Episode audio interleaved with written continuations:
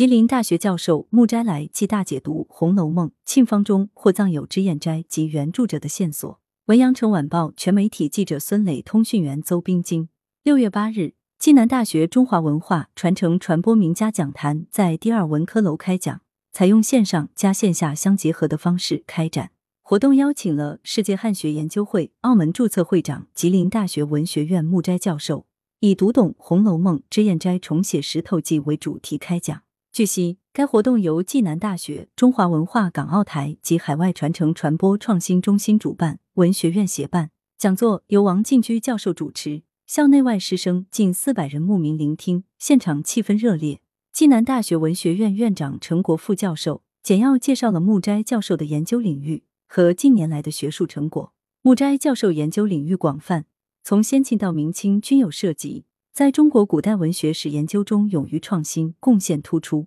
讲座伊始，穆斋教授结合自己的人生经历和多年来积累的古代文学研究经验，勉励同学们要根据兴趣爱好树立远大的人生目标，脚踏实地，推陈出新。他认为，在中国古代文学研究中，埋头苦学固然重要，但也要善于总结方法。他分享了自己研究《红楼梦》的大红学史观史料学方法论，即在整体的、流变的、联系的视野关照下，由作品原点出发而至史料验证的红学研究。穆斋认为，脂砚斋不是《红楼梦》的点评者，而是主要作者。脂砚斋是谁？是研究脂砚斋重写《石头记》的一个关键问题。他从甲戌本《红楼梦》蝎子入手，提出脂砚斋是黛玉写作此书的主要作者，其黛玉写书的过程。以小说故事的手法巧妙记载在书中的蝎子部分。讲座主要围绕以下四方面展开：一、书中四大家族背景故事，《红楼梦》中的四大家族贾王史薛，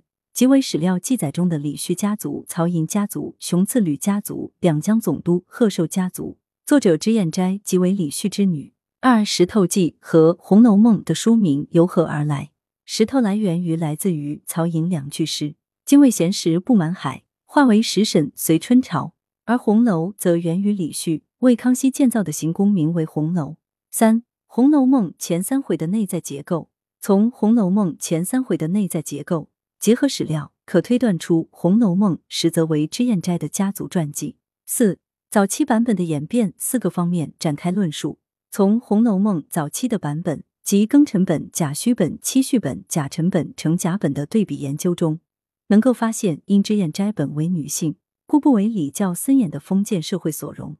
其在书中的痕迹不断被抹杀。针对近期备受关注的二零二二年高考全国甲卷中有关《红楼梦》的材料作文，穆斋教授给予积极回应，解答了广大考生和家长们的疑惑：为什么大观园题写匾额采用了沁芳，而不是易然或谢玉？穆斋教授认为，脂砚斋乳名为兰芳。故而书中常用兰、竹、雪等意象，或引申意指代脂砚斋自己或李家相关人物和地点，如潇湘馆等。此处的沁芳，正是脂砚斋为自己撰著《红楼梦》有意留下的痕迹，即《红楼梦》全书处处沁满兰芳的气息。王进居教授对讲座进行总结，肯定了穆斋教授在《红楼梦》研究方面做出的贡献及其大胆求证、推陈出新的精神。希望同学们在学习和研究中脚踏实地，力求创新，不断提升自身文化素养。中国古代文学源远流长，是中华文化的重要组成部分。为更好的传承传播中华优秀传统文化，